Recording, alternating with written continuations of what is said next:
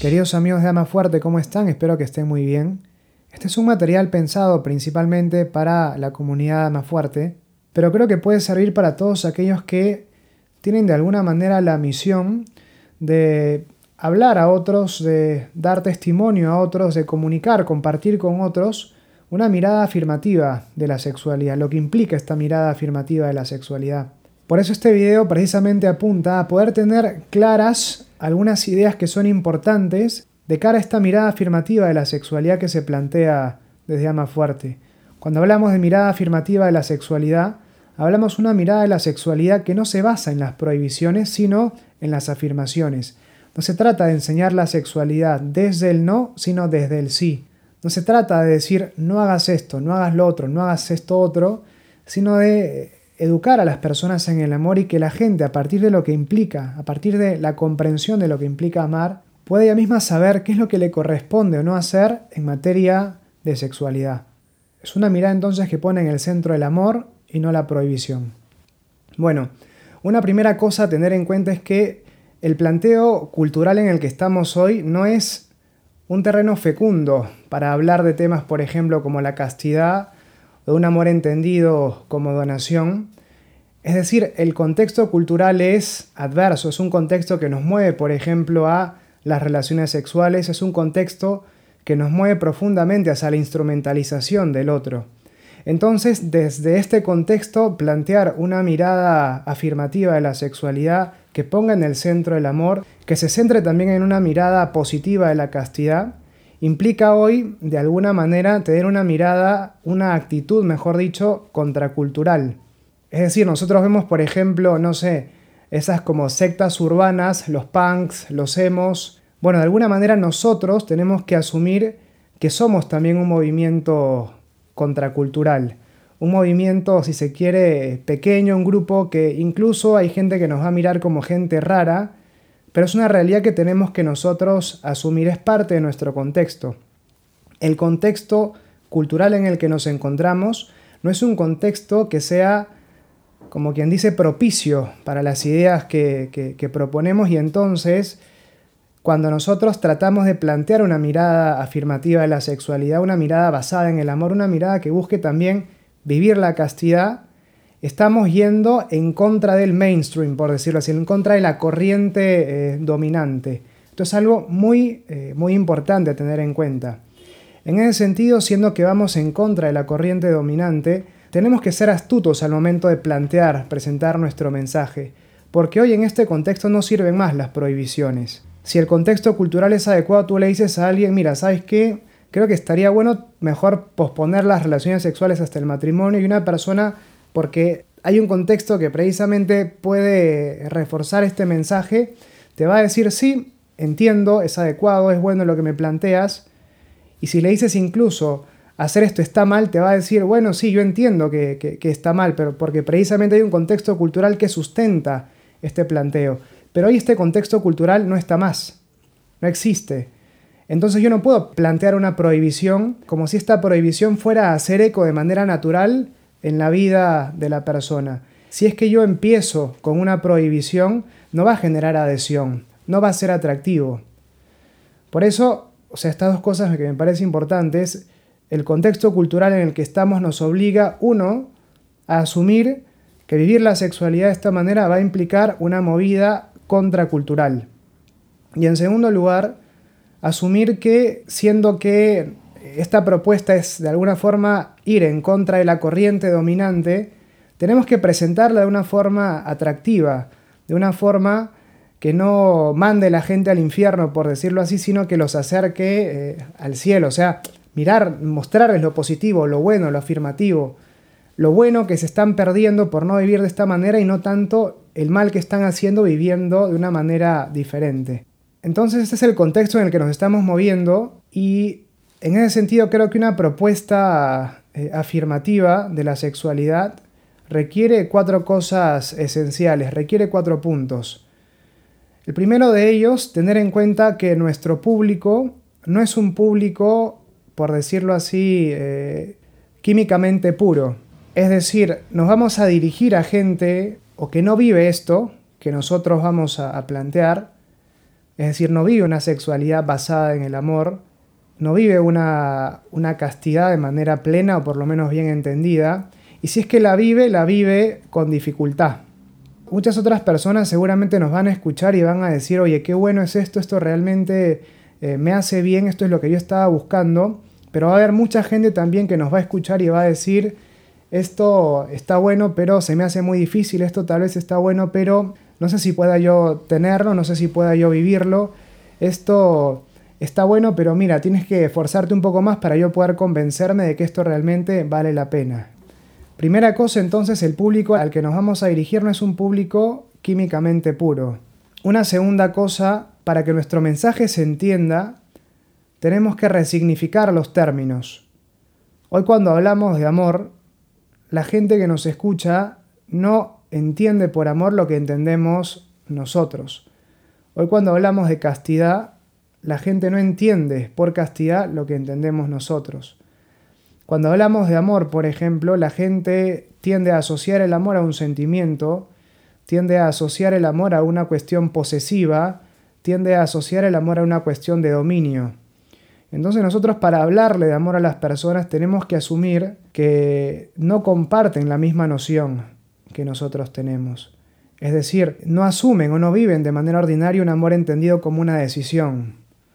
No viven o no asumen de manera ordinaria un amor vivido como una entrega, como un sacrificio, como un don, como una donación de uno mismo. Son cosas que nosotros no podemos dar por sentado.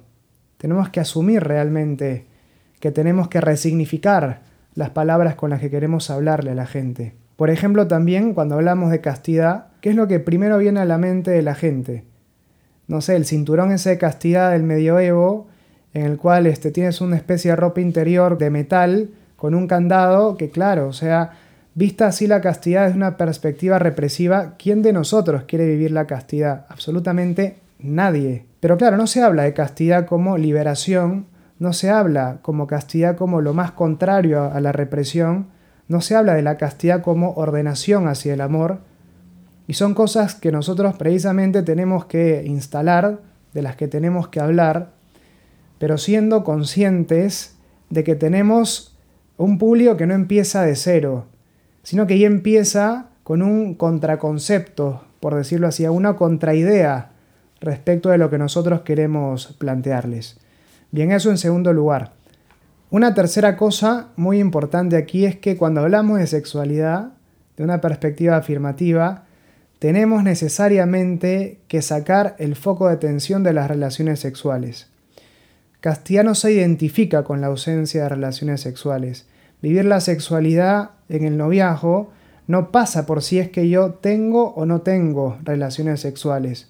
Y no es que tuve relaciones sexuales y estoy marcado de por vida, y si no tuve relaciones sexuales es como que tengo que cuidarme de no caer en un abismo que me va a hacer arder por toda la eternidad en el infierno. O sea, hay que desmitificar este tema tratando de encontrar un balance entre poder hablarle a gente que ya ha tenido relaciones sexuales sin que por esto esté como descalificada moralmente y por otro lado no desvalorizar a la persona que no ha tenido relaciones sexuales, no va a analizar el hecho de tener relaciones sexuales en orden a que preserve como algo valioso el hecho de no tenerlas, ¿sí? Es importante entonces encontrar este balance. ¿Por qué? Porque la gente a la que nos vamos a dirigir algunos tratan de vivir la castidad sin haber tenido relaciones sexuales y otros tratan de vivir la castidad habiendo ya tenido relaciones sexuales. Y la castidad no gira en torno a las relaciones sexuales, la castidad gira en torno al amor. Una mirada afirmativa de la sexualidad no gira en torno a las relaciones sexuales, gira en torno al amor. Incluso muchos de los instructores que tenemos y que vamos a tener en toda esta iniciativa de la comunidad más fuerte, Muchos de ellos van a haber tenido ya relaciones sexuales. Muchos de ellos van a haber tenido relaciones sexuales y esto no los descalifica para ser instructores, para ser acompañantes de, la comunidad más fuerte. Esto es muy importante. Poder encontrar entonces este balance. Y también, o sea, este balance es muy importante porque, por ejemplo, ¿no? Uno puede haber tenido relaciones sexuales y vivir la castidad. O uno puede directamente no tener relaciones sexuales o no haber tenido relaciones sexuales y no vivir la castidad. Porque la sexualidad, por ejemplo, es una forma represiva o porque no tiene relaciones sexuales simplemente por el hecho de no tener con quién.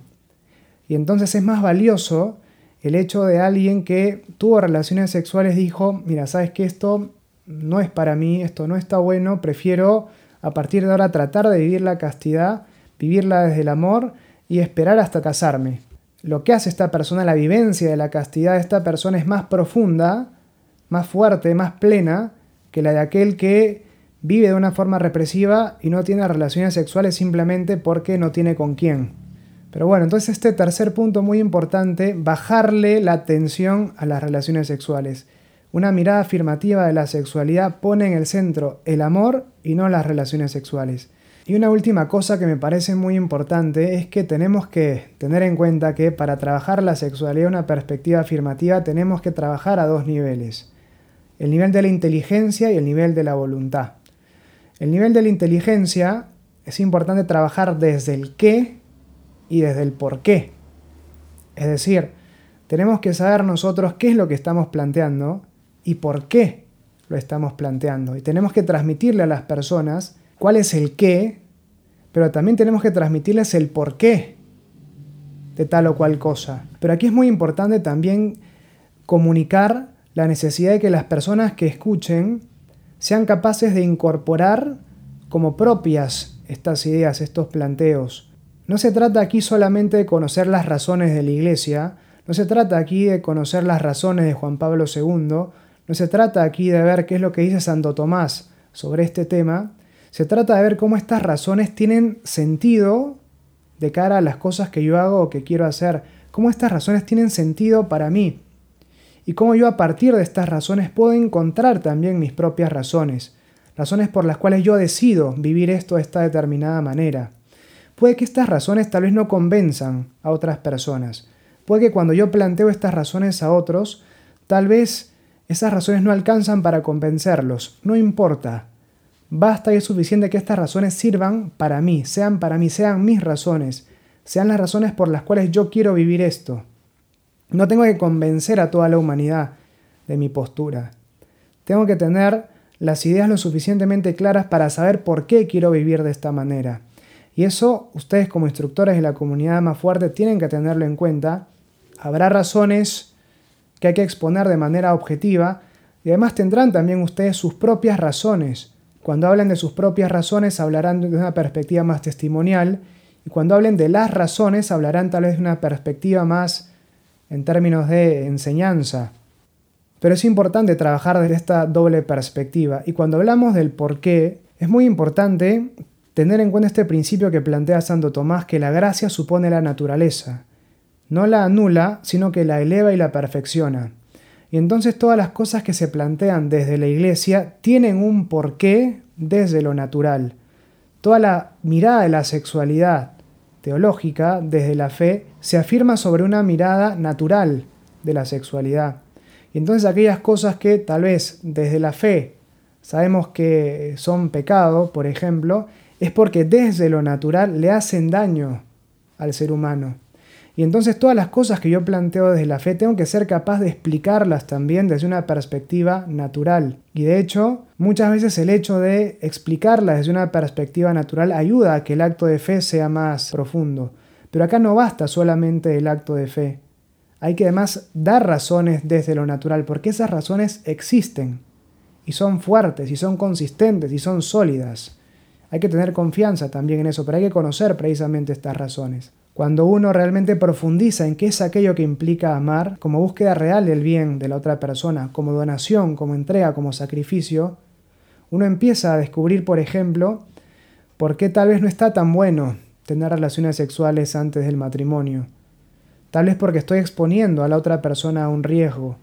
Tal vez porque, por ejemplo, cuando tengo relaciones sexuales con mi novia, con mi novio, tengo que cuidarme, tengo que protegerme. Y en el fondo uno no se cuida de algo que es bueno. Uno se tiene que cuidar de algo que representa para él un peligro.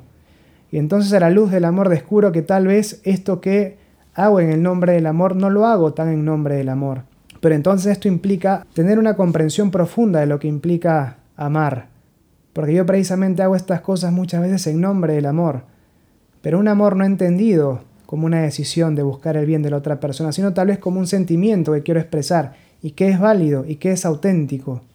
Pero es importante trabajar el por qué, para que esta persona tal vez se dé cuenta de que esto que se le plantea, de que esta forma que él tiene de vivir el amor tal vez no implica una vivencia real y auténtica del amor.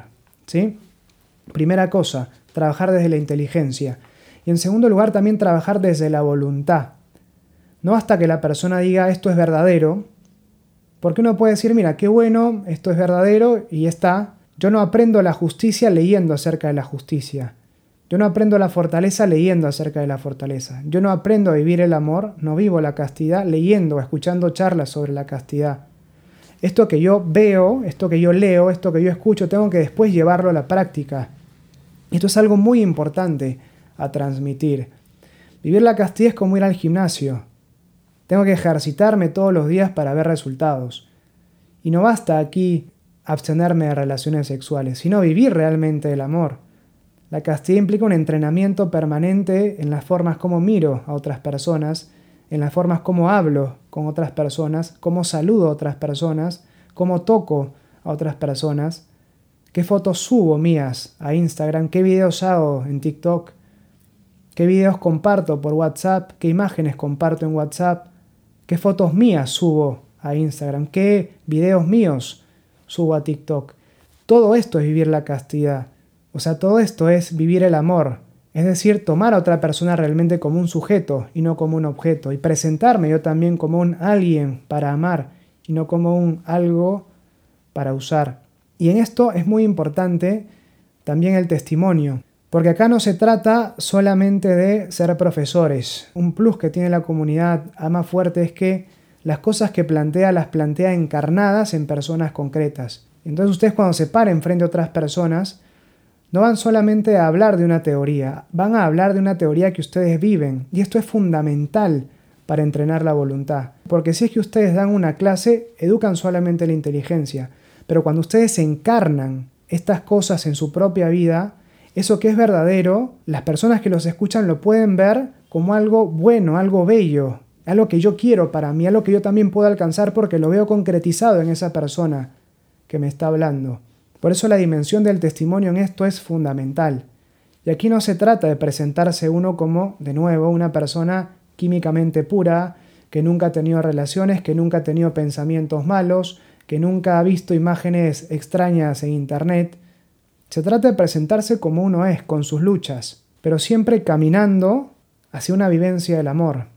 Todos hemos tenido caídas, todos hemos tenido nuestros tropiezos y los vamos a tener seguramente. No queremos gente perfecta como instructora, queremos testigos, testigos de una lucha, de que esto se puede vivir, de que yo soy feliz viviendo esto, que tengo mis caídas, sí, pero si caigo me levanto y sigo avanzando y te doy un testimonio de lucha, porque tú también vas a tener que luchar.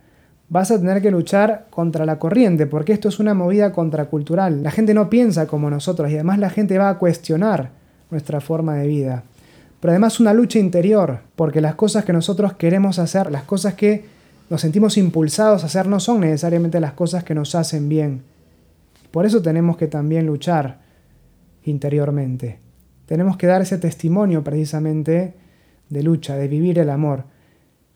Y sobre todo, ese testimonio de cómo esta vivencia del amor nos hace auténticamente felices. ¿Nos priva de momentos de placer? Seguramente sí. ¿Nos priva de cosas divertidas? Seguramente sí. Nos excluye de muchas cosas que otros hacen. Sí.